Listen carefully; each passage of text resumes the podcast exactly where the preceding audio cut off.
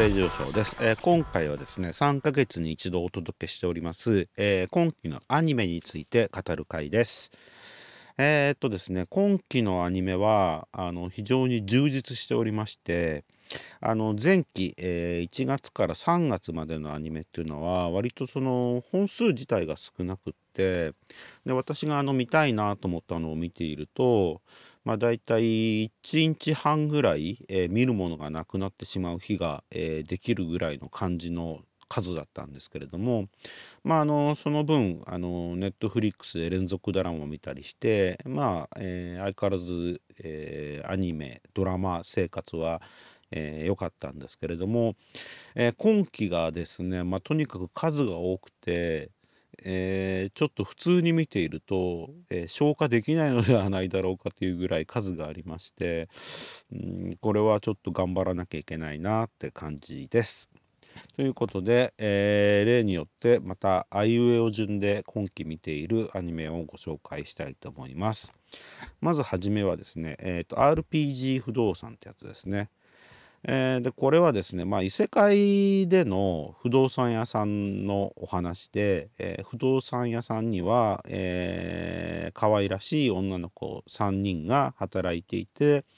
えーそこに家を探しに来る人と、えーまあいろいろまあなんでしょうねそれぞれの持っている問題を解決しつつ、まあ、ハッピーエンドを迎えていくという、えー楽しいお話です。でこの RPG 不動産ってまあロールプレイングゲームの RPG じゃなくてですねなんだっけなこれあのレンタルレンタレンタル？あとプラン？あと G がガイドかな？なんかそんな感じの、えー略です。でこれあのアニメ中に出てくるんですけどえーでしょう止めてみるまでもないなと思ったんでさっと流してしまったんですけどもまあそんな感じであのまあロールプレイングゲームではないですよっていう感じのやつです。はい、続きましてはですね「ハーレンさんは測れない」ってやつですね。えっ、とこれはですねえっ、と「少年ジャンププラス」でやっている、えー漫画なんですけれども、まあ、ハレンさんという非常にあの人と距離を測るのが苦手な、え小柄な物静かな女の子がおりまして、まあ、そんな女の子が隣に座った、えライドウ君という男の子と、えーまあ、一緒に、まあ、学校生活を、えー送っていくっていう話です。であのハーレンさん非常にあの小声で喋るんですけれども、えっと、漫画だとですねあのセリフがあのセリフとして書かれるんであの声の小ささというのを、まあ、表現しきれないところがあるんですけれども、まあ、アニメになりますとああこんなに小さな声で喋るんだみたいなことが分かってとても良かったです。えー続きましてはですね、えー乙女芸世界はモブに厳しい世界ですってやつですね。でこれはですね、あのーまあ、よくあるあのゲームの世界がの中に入っちゃったってやつですね。で乙女芸をやっていた男の子が、えーそのゲームの中に入りまして、えーゲームのシナリオ通りに進まない、えーシナリオ感に、えー戸惑いつつまあいろいろ頑張っていくっていうお話です。まあ面白いですよねこういうのね。はい。えー続きましてはですね、えー骸骨騎士様ただいま異世界へお出かけ中というやつですね。これもですね、あのーゲーム MMORPG で、えー使っていた、えーと骸骨騎士の、えーキャラクターになってゲームの中に入ってって、えーまあいろいろそこで起こる事件を解決していくというお話です。であのー一番最近の話はあのーお母さんのために森の中へ薬草を取りに行く小さな女の子のガイドをするという、えーお話だったんですけど、まあ、これ非常に良かったですね。はいえーなので、まあ、見てて非常に、えー気持ちのいい作品になっております。はい、続きましてはですね「かぐや様は告らせたいウルトラロマンティック」ですね、えー、これはですねあの、まあ、映画にもなりました「かぐや様は告らせたいの」えーと、第何シーズンになるのかな？2シーズンなのかな？3シーズンなのかな？ということでえっ、となんだろうな話の面白さ、えー、演出、えー、は、え、もう非常に定評があるところですので安心して見れるかと思います。えー、続いてはですね「括弧の言い名付け」ってやつですけども、えー、これ、えー、実はまだやってなくって4月23日から、え放送なんですけれども、えー、とこれはですねあの少年マガジンで、え連載しているお話でえっとまあきっと面白いんだろうなということで、え見ようかなと思っているやつです。続いてはですね、えー、可愛いだけじゃない四季森さんというやつですね。えっ、ー、と、これはですね、えっ、と、マガジンポケットっていうところで連載しているやつで、えー、四季森さんという、まあ、女の子がおりまして、まあ、可愛いだけじゃなくって、まあ、えー、いろいろと、こう、イケメンなところを見せる女の子になるというお話で、えー、これもまあ見ていて楽しいかなって感じです。はい、えー、続いてはですね、えー、境界戦記ってやつですね。これはですね、あのー、サンライズがやっておりましたやつで、えー、っと、これシーズン2になるんですね。で、シーズン1は2021年の10月4日からやってたみたいですね。で、あの、まあ、日本がですね、えー、っと、4分割されて、それぞれの地域が、まあ、アメリカ的なところだとか、どこどか的なところとかに支配されていて、でまああの、それはそれでよかったんですけども、まあ、支配していた、えー、支配領域を拡大しようとする、えー、各外国の戦争に巻き込まれる日本人みたいな感じで、えーと、今のロシア・ウクライナ紛争というか問題を見ているとなんかちょっとグッとくるものがあるなって感じのお話になっております。えでこれあのそのシーズン2なので1見てないと全然わからないんでまあ機会がありましたらあの何でしょうね何かで見て、えーと、今回のシーズン2を見ていただければと思います。はい、えー、続いてはですね「くのいち椿の胸の内」ってやつですね。これあのタイトル見た時に「くのいち」っていうのが「くのう」って読んで「くのう椿の胸の内」ってなんだろうなと思ってたんですけども「えー、くのいち」ですね。はい、でこれはあの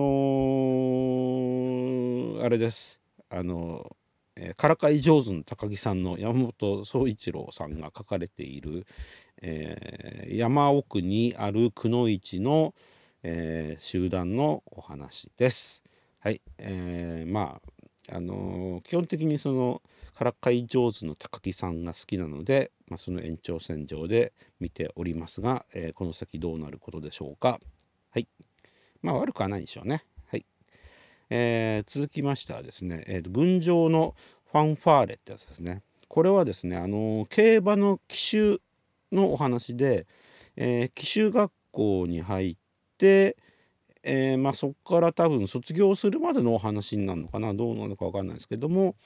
まあ、えー、そんなわけで、えーと、今回はその競馬の騎手という、えー、のがテーマの、えスポーツ枠のえー、アニメとなっております。はい、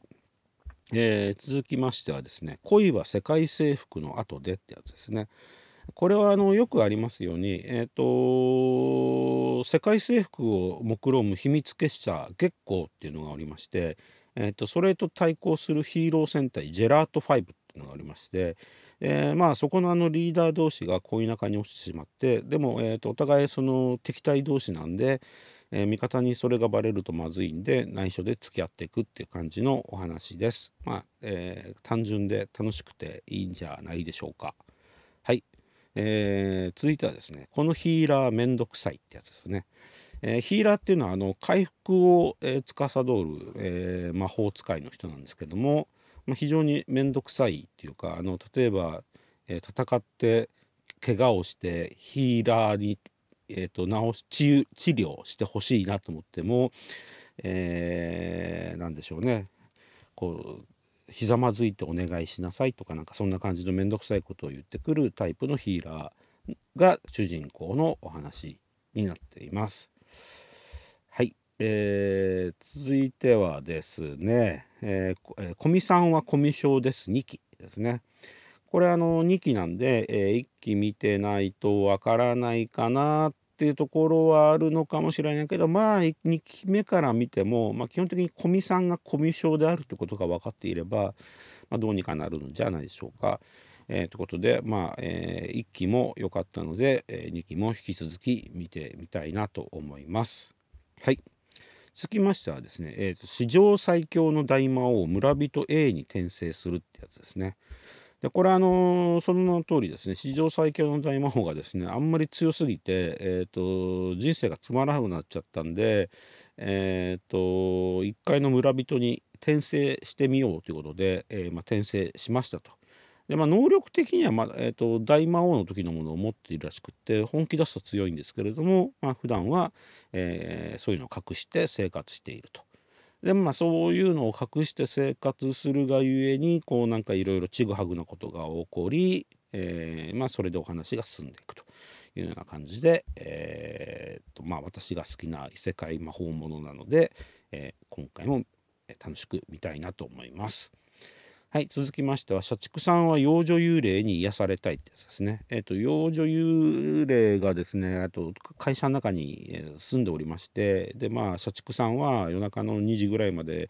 えー、プログラミングのお仕事をされているようででまあ、えー、そんなに働くと体に良くないので、えーと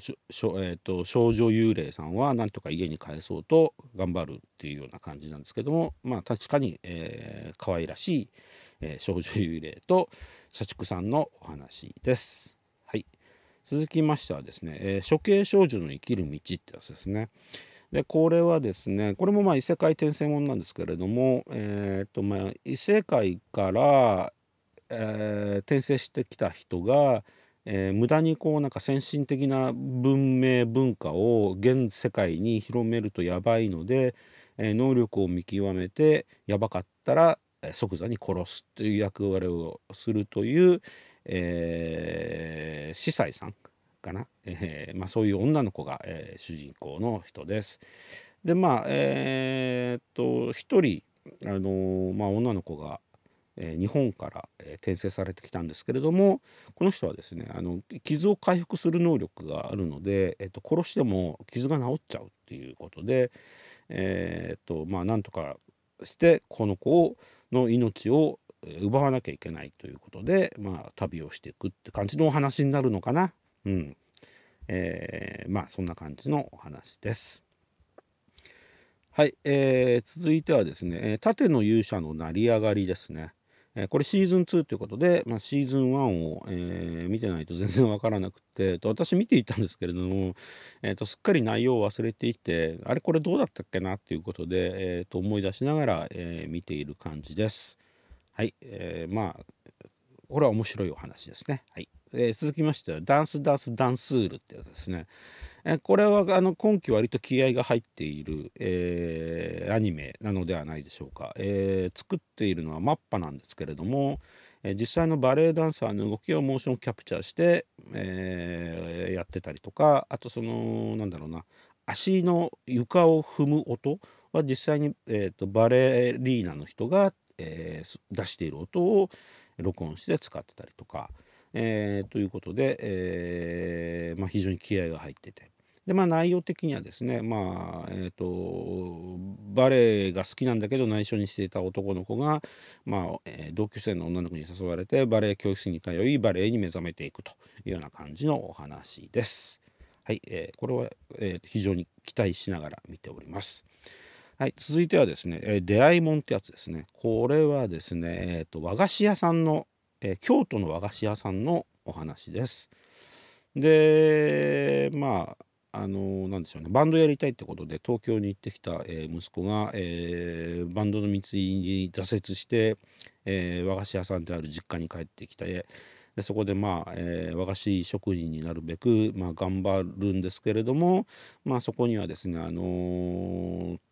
えーと、継がせたいと思っている小学生の女の子とか、まあ、いろんなのがおりまして、まあえーとそういう人たちとのえーまあ、あれこれを描いていくという、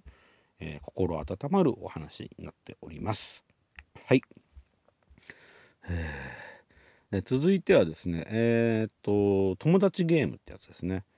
これはあのいわゆるあのなんだライアーゲームみたいな感じであのまあお友達4人がおりましてあ5人が5人か。5人いてでまあ突然その友達ゲームという仕組みの中に、えー、巻き込まれましてでそこでそのまあいろんな問題が出されそれに対して、えー、回答していくというところのあれこれを描いているやつです。えーと、これは結構あのー、別冊少年マガジンでやってて人気があったやつでで、まあ、待望のアニメ化ということで、えー、まあ見ていておおなるほどなって感じで楽しめるかと思います。はい、えー、続きましてはですね、えー、パリピ孔明ですねこれも結構面白くて、えー、諸葛孔明、えー、三国志の諸葛孔明がなぜか渋谷に転生してきてでそこであった、えー、シンガーの女の子に、えー、心を奪われその女の子の軍師として使えその女の子がデビューして、えーまあ、コンサートホールを満員にするまでを、えー、プロデュースというか、まあ、戦略を練っていくというお話です。はい、えー、これも結構面白いです。はい、続きましてはですね、えっ、と、バーディーウィング、ゴルフガールズストーリーということで、えっ、と、これはですね、ゴルフのアニメです。で、まあ、女の子が主人公で、えー、まあ、賭けゴルフをやって生計を立てているんですけれども、まあえー、大令嬢大企業の令嬢の天才ゴルファーと出会ったことによって、えー、まあ、世界が変わっていくっていう感じのお話です。えっ、とまあゴルフのねアニメということで、えー、あまりなかったんで、えこれは結構見れるかなという感じです。えー、続いてはですねヒーラーガールですねこれもあのヒーラーなんですけれどもこの人たちは歌を歌うことによって傷なり痛みなりを、えー、治していくという、まあ、西洋でも東洋医学でもない新しいその医術医学、えー、の、えーと、なんてなんでしょうねあの学生さんのお話です。はい。えーとまあこれもねまあ普通にいいんじゃないでしょうか。はい。えー、続いてはですねえー、ヒロインたるもの嫌われヒロインと内緒のお仕事ってやつで、えー、とこれはですねなんかあのー、どっかで見たような感じの、え、お話なんですけどまあ、えー、田舎育ちの女子高生がおりまして、えー、とその子が高校に、えー、入ったところ